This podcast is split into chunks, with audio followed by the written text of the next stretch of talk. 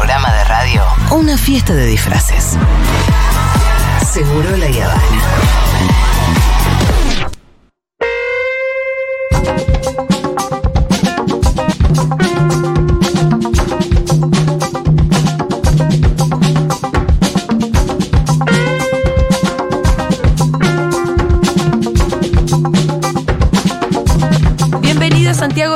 ¿Cómo va? Bien, bien, muy bien. ¿Cómo están, chiques? Bueno, acá estuvimos charlando de política un buen rato. Estuve escuchando toda, toda Ajá. la charla. ¿Quieres agregar alguna cosa en particular?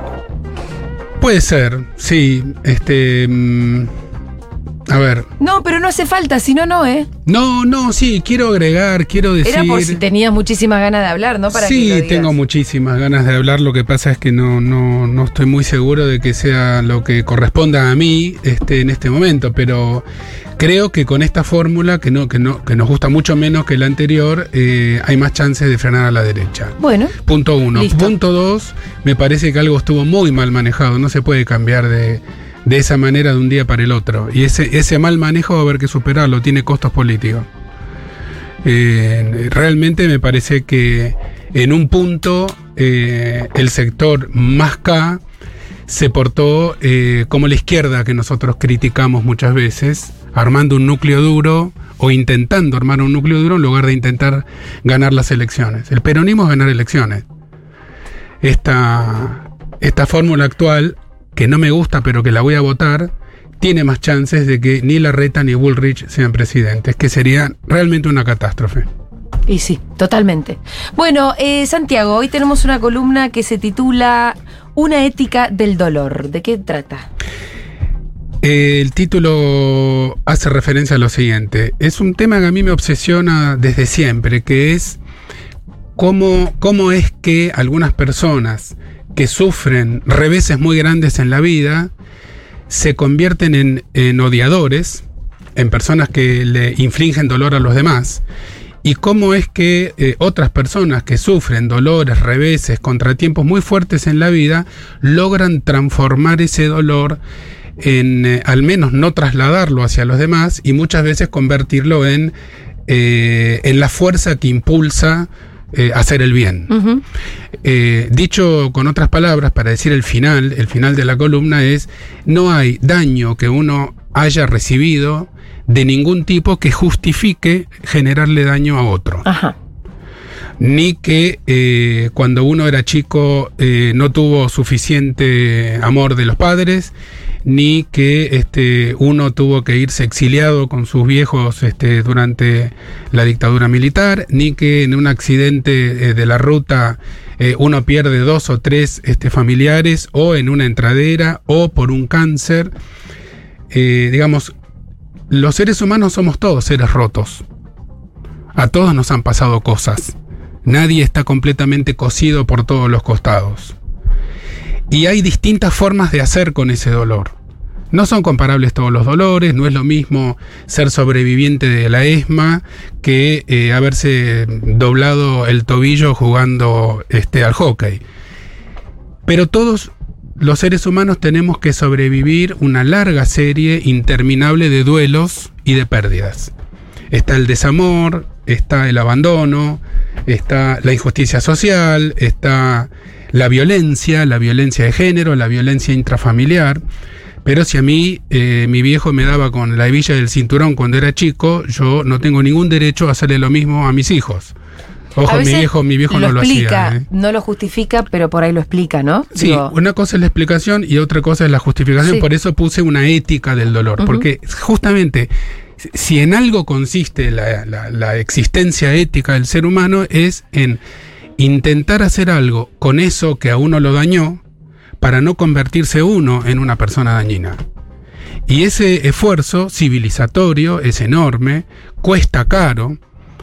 Eh, parte de ese esfuerzo for- forma parte de lo que nosotros hemos hablado ya acá del concepto de Sigmund Freud de malestar en la cultura, de todo aquello a lo que uno tiene que renunciar para ser aceptado por los demás.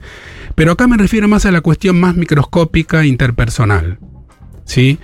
Eh, el otro día lo hablábamos fuera del aire con Julia, cómo hay gente que ha sufrido desgracias y pérdidas enormes y eh, no puede evitar por ello que se destile un odio horrible contra todos los demás y cómo hay otras personas que sufriendo pérdidas desgarrantes enormes logran convertir eso en un esfuerzo eh, en un esfuerzo solidario, en un esfuerzo civilizatorio, tierno y amoroso. Hablábamos eh, en concreto, lo, lo, voy a decir yo, eh, de, por ejemplo, las experiencias de madres y abuelas, Claro. como la pérdida, el secuestro y tortura y desaparición de sus hijos, la llevó a una militancia totalmente virtuosa eh, de construcción de los derechos humanos, de verdad, memoria y justicia. Y como también tenés otras víctimas, eh, donde les, no sé, qué sé yo, hablemos de Bloomberg, de, de- de algunas madres a las que, qué sé yo, les mataron a los hijos, que no hay desgracia peor, pero que eso después lo convierten en una militancia del odio, ¿no? En una militancia de la mano dura. Imagínate cómo el, el secuestro de Axel Bloomberg y un dolor totalmente legítimo de un papá que estaba destruido, termina después eh, después redundando en un código penal que es un código así persecutorio de los persecutorio y violento. violento, que aparte no resuelve las cuestiones de fondo y incluso me atrevo a decir, y esto ya como es actual el tema, es jodido, pero que la familia de Cecilia en Chaco está jugando políticamente muy fuerte también. Y ese dolor es legítimo. Yo entiendo que esa señora esté pidiendo justicia y demás, pero hay siete personas que están en la cárcel y ya hay una especie de saña, incluso con objetivos políticos en esas marchas que a mí la verdad que me duele un montón porque Bueno. además me duele incluso como feminista porque yo yo también quiero el esclarecimiento del crimen de Cecilia como feminista eh, pero al mismo tiempo un uso eh, eso político que me parece muy muy jodido muy jodido Bueno, otro, otro ejemplo virtuoso es el de Micaela García, claro que devino en la ley Micaela, que es una ley importantísima y que es que busca formar a la gente que tiene responsabilidades en los ámbitos públicos en cuestiones de género. No hay nada mejor que pensar en Para eso. decirlo en una fórmula, en una fórmula así sentenciosa, eh, la conversión de un gran dolor en un gran odio es una falla ética. Sí. Es una falla en el proceso de la existencia ética del ser humano. Es una falla humana, comprensible como tal, Lo pero voy no, a anotar en mi cuaderno. no por eso aceptable. Y quiero poner dos ejemplos Perdón, muy extremos. Perdón, una cosita. Y comprensible en el caso de un individuo, pero si vos tenés que pensar en sistemas, en un Estado, en una sociedad, Eh, sí, son dos dimensiones distintas Claro, ¿no? este, y cuando digo comprensible no digo aceptable Claro. en ninguno de los dos casos. En ningún caso es aceptable, pero sí puede ser comprensible en tanto naturaleza humana. Dos ejemplos muy, muy extremos. El más importante es, lo hemos dicho muchas veces en este micrófono, solía decirlo Silvia Bleichmar, la psicoanalista argentina, eh, no existe en nuestro país un solo caso de justicia por mano propia por crímenes de lesa humanidad de la dictadura. No. Ni uno. Eso habla de un posicionamiento ético como colectivo, del cual yo me siento muy orgulloso y creo que tenemos que repetirlo y repetirlo porque es un ejemplo, el de las madres y el de las abuelas, eh, del que a veces todavía no terminamos de darnos cuenta que tenemos al lado y que nos nutre. Un ejemplo, bajando mucho el ascensor hasta el subsuelo, durante muchos años había un señor no vidente, ciego, eh, eh, afuera del ex Cine América, del extinto Cine América, ahí en Callao y Santa Fe, que con su bastón blanco, a la hora que salían los, este, eh, los espectadores del cine, revoleaba el bastón y les decía, hijos de puta, ustedes pueden ver el cine y yo no. Eso es un ejemplo. eh, durante mucho tiempo había gente que se angustiaba, está, o no está el señor, se preguntaban, salían por otro lado, etcétera, etcétera. Ese señor había convertido una imposibilidad que tiene el carácter de injusticia, ¿por qué no? Porque todas las este, desgracias que a uno le pasan pueden ser medidas como injustas desde, desde la subjetividad propia, la convertía en un castigo a bastonazos a los demás que no tenían ninguna responsabilidad de lo que le pasaba a él. Y efectivamente, si uno no puede ver, hay cosas que uno se pierde. Ese señor se le veía la rotura más fácil porque tenía una discapacidad visual, pero todos tenemos roturas. Y entonces eh, esas roturas nos obligan a una reflexión que nos termina convirtiendo, en el mejor de los casos, en seres éticos. Yo me traje una frase de una colega que yo quiero mucho, nunca la conocí en persona, Elizabeth Kubler-Ross. Seguramente muchos oyentes eh, escucharon hablar de ella. Es la famosa de, los, de las etapas del duelo, negación, ira, Ajá. bla.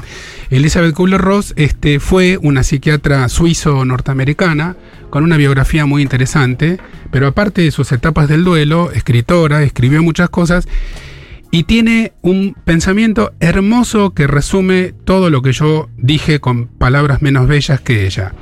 Ella dijo una vez, las personas más bellas con las que me he encontrado son aquellas que han conocido la derrota, conocido el sufrimiento, conocido la lucha, conocido la pérdida y han encontrado su forma de salir de las profundidades.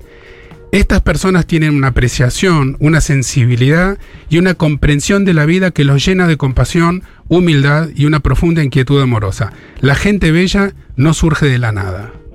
Qué lindo, ¿me lo mandás? Sí, claro. Gracias. Te lo, te lo mando ya mismo. Me parece. Reenviar, reenviar. Reenviar, Sí. reenviar. Ese es el mensaje. Gracias, Elizabeth Kubler-Ross. He sido un modesto medium, este, estés donde estés, de ese mensaje. Que por supuesto, Fito puso un punto importante hace un ratito. Esto es estrictamente en el terreno individual, interpersonal, uno a uno o entre pocos. Pero obviamente, en el sentido político. Eh, la injusticia no hay que convertirla en odio, sino en poder de transformación. Claro, porque a veces, eh, muchas veces el argumento para acompañar eh, la mirada de esas personas que son individuos que sufrieron una tragedia y tienen, no sé, sed de venganza, por ejemplo, Sí. es que- como que si la, empat- la empatía solamente fuera posible acompañando ese mismo deseo de venganza y de cómo se tienen que solucionar esos temas. Puede La- ser, por ejemplo, el caso de Bloomberg mano dura. Sí. Y dice, no, yo puedo entender el- o, o intentar entender el dolor de esta persona, intentar acompañarlo, sin por eso creer que este país tiene que tener leyes más punitivas. La venganza es un sentimiento profundamente humano. Cuando yo digo ética, el alma y la cuando, cuando yo digo ética, me refiero justamente a ese esfuerzo civilizatorio, filosófico, político, personal para superar esos, esos sentimientos. Por, por algo el cine, el cine de venganza tiene tanto éxito. Sí. Le mataron toda la familia, después va el tipo, aprende a disparar, aprende kung fu y, y se baja 25 uno tras del otro. Yo soy cliente de ese tipo de Sí, cine porque a la gente le gusta mucho poder, al menos poder verlo ahí. por lo menos verlo ahí. Entonces, este, pero una cosa es verlo en el cine, otra cosa es dejar, dejarse consumir por el odio. Tom Wolfe decía el rencor es como tomarse el veneno uno esperando que se muera el otro. El que se envenena es uno. Entonces, y la militancia y la revolución y la justicia social y el amor romántico y el amor por los demás necesitan no estar envenenados. Así que cuidar ese instrumento de la ternura no es solamente una cuestión eh, idealista, sino que también es la base de la militancia política en el sentido de dedicarle tiempo de vida a que las cosas anden mejor para todo el mundo la militancia tiene que ser con una sonrisa y tiene que ser por amor, no por odio. Entonces, también es importante preguntarse, eh, a partir de cierta edad, por ejemplo, es muy, muy, muy importante hacer todo lo posible para no convertirse uno en un viejo de mierda, que es lo que termina sucediendo por default. Hay una facilidad en este tipo de civilización para caer en la bronca, en el odio, en la retaliación, en vos me la hiciste, yo te la hago. Y eh, por eso es importante la pregunta reflexiva, es decir, sobre uno mismo, eh, ¿qué hago yo con los dolores que tengo? ¿Cómo me las arreglo con esto? No siempre, eh, por favor, no siempre todo se arregla yendo a terapia, ¿eh? sino haciendo una pregunta, charlándolo, tomando un mate con uno mismo, con una misma. ¿Qué hago con este bardo que tengo adentro? Ahora, la venganza a veces cabe o no. Si uno aprende Kung Fu. Bueno, la serie Kung Fu, que Hay veces que se la devuelve. ustedes no la Hay veces que vieron. está bien devolverla un poco. La serie Kung Fu, ustedes no la vieron, este, era de mi época con David Carradine, era siempre igual. Él tenía el gran poder del Kung Fu, pero como había jurado con su gran maestro este, chino, hay un montón de memes muy divertidos sobre eso ahora, solamente la podía usar en casos muy extremos, entonces se dejaba boludear, pegar, manosear, cachetear y no hacía nada, y el espectador iba acumulando un Bueno, resorte eh, de bronca hasta que finalmente se calentaba y se pudría todo. Yo hablo, yo hablo mucho de eso, de, eh, de cómo eh, hay esas situaciones que también las vemos a veces en películas donde una persona que es capaz de destruir a alguien con sus manos, tipo Terminator o lo que sea, es eh, bulleada y, y- y que hay, hay un placer que le genera al espectador saber que, que esa persona Va a reaccionar. va a reaccionar, que, que habla de muy profundamente del Lo espectador. esperás, lo estás esperando. Que los- Que los honra la película esperando el momento que reaccione el tipo. Sí, sí, sí. Bueno, por ese motivo las películas de terror estuvieron prohibidas durante la dictadura. Digamos, porque hay sentimientos que si se estimulan po- podrían llegar a terminar en cosas no muy buenas para el poder real. claro. Eh, si uno pudiera utilizar toda esa nafta, todo ese combustible, todo ese quebracho para, este, para transformar las cosas hacia un mundo mejor, sería muy bueno. Pero para eso hay que empezar cuidándose y preguntándose qué hace cada quien con esas roturas. Claro, lo que no estamos diciendo la pavada de poner la otra, la otra mejilla. Cero. Cero. Ponerle otra mejilla es eh, una de las normativas más reaccionarias de, de la regulación legal este, judeo-cristiana. Que obviamente se entiende a quién le sirve, lo mismo que los diez mandamientos. Claro. No robar, la propiedad privada, las mujeres son propiedad privada de los varones. Se- no deja de ser una forma de regulación, pero una forma muy reaccionaria este, y muy violenta también. No, no, no, no. Lo que es todo lo contrario. Es en la búsqueda de la li- mayor libertad individual, no quedar atado como un barrilete en el piso a eh, la necesidad de dañar eh, porque a uno lo dañaron. Todo lo contrario. Resolver este problema ético interno en cada quien lo que habilita es mayor libertad y esa mayor libertad lo que habilita es mayor participación con eficacia en la arena pública. Tenemos algunos mensajes, si te, te parece. Adelante. Federico dice, gracias Santiago por tu columna de hoy. Es nodal a una existencia sana y digna de ser vivida. Eh, también hay algunos audios, así que atentos del otro lado, chiquitines. Ni bola, miren, están en cualquiera. ¿Está escuchando los audios, Nico? Ok. Eh, mm, Súper interesante, pero qué difícil indignarse con el mundo cuando uno eh, no tiene para comer.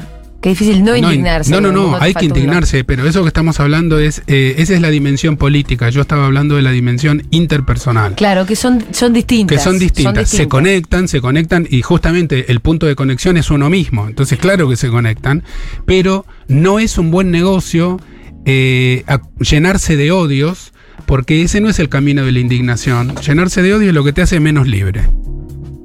Hay gente acordándose de Carolina Píparo. Mucha gente hablando de las películas de Tarantino también. Bueno, Tarantino lo transformó en un ejercicio de reflexión muy interesante porque él, sus películas siempre fueron de muchas. Digo, uno piensa en Kill Bill, digo, le, le gusta la venganza, mismo en Death Proof.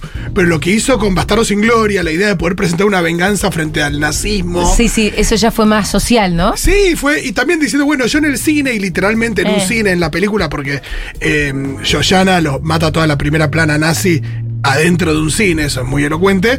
eh, la posibilidad de, bueno, de ver que, que alguien los cae a tiros, ¿no? A Hitler y compañía. Por supuesto que eh, solamente el cine nos, nos dio esa posibilidad. De cambiar la historia. Yo creo que alguien purga algo por ahí. El cine, el teatro y la ópera, Claro. por supuesto que sí, obvio, las tragedias shakespearianas, las cosas que uno no haría. Digamos, no es lo mismo este matar a los padres en la vida real que este asistir a una obra en la cual se produce un parricidio. Acá tengo un mensaje que me interesa. Dice, pero eso es cultural. Según cómo estés educado, te condiciona a cómo reacciones a los acontecimientos.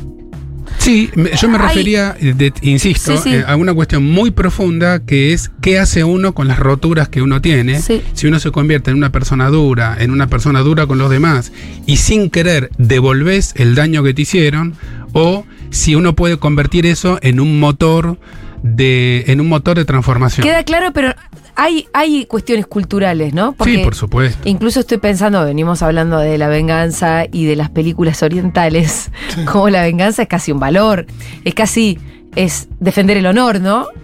Eh, Eh, pero eso es súper cultural. Los valores culturales van cambiando con, con, este, con las épocas. Esta es una columna contracultural este, desde su origen.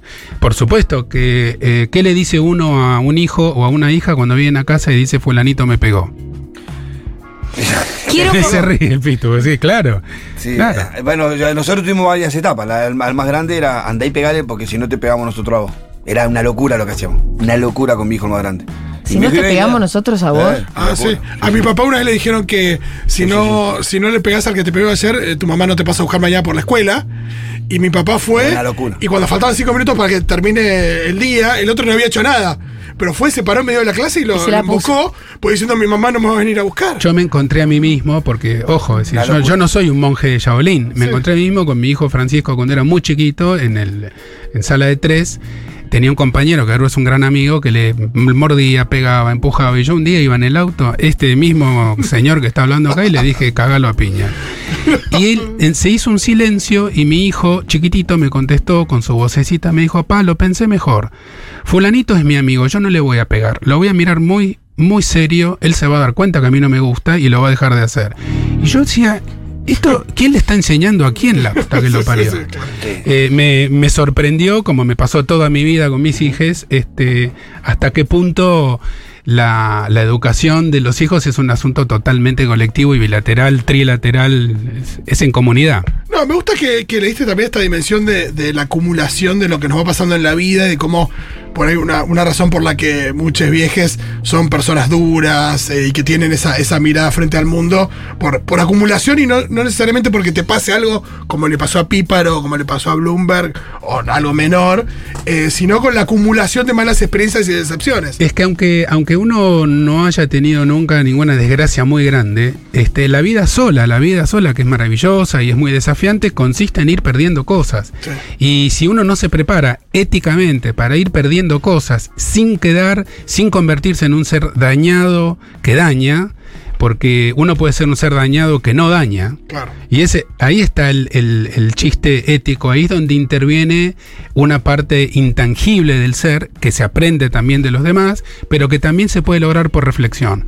Eh, no tenemos por qué dañar por haber sido dañados, pero eso no, no es poner la otra mejilla. Vamos a hacer la justicia social mañana a la mañana, hoy a la tarde.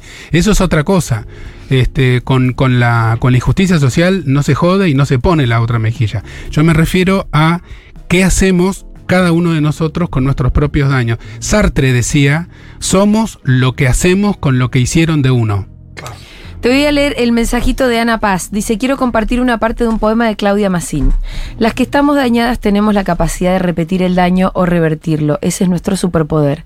En lugar de tratar de reparar lo que está roto, construyamos una casa sobre eso. Bueno, yo no, ah, sobre, no tengo nada, ni una sola palabra más que agregar a ese poema.